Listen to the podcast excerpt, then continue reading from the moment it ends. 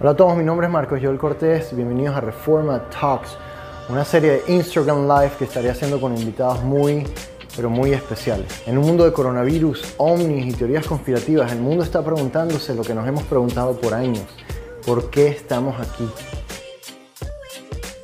Y creo que nuestros invitados tienen algunas respuestas. Entrevistaremos a líderes que están reformando a la sociedad y el mundo tal y como lo conocemos. Tocaremos temas relacionados a la necesidad tangible que tiene la iglesia, el cristianismo y por supuesto el mundo y la sociedad hoy de reformarse. Pero reformarse a partir del amor mientras traemos a Jesús de nuevo al centro de nuestro mensaje, porque Él es el origen y la raíz de todo. Y por supuesto en Reforma Talks queremos que la vulnerabilidad nos da credibilidad. Aquí seremos honestos y transparentes en todo lo que hablemos.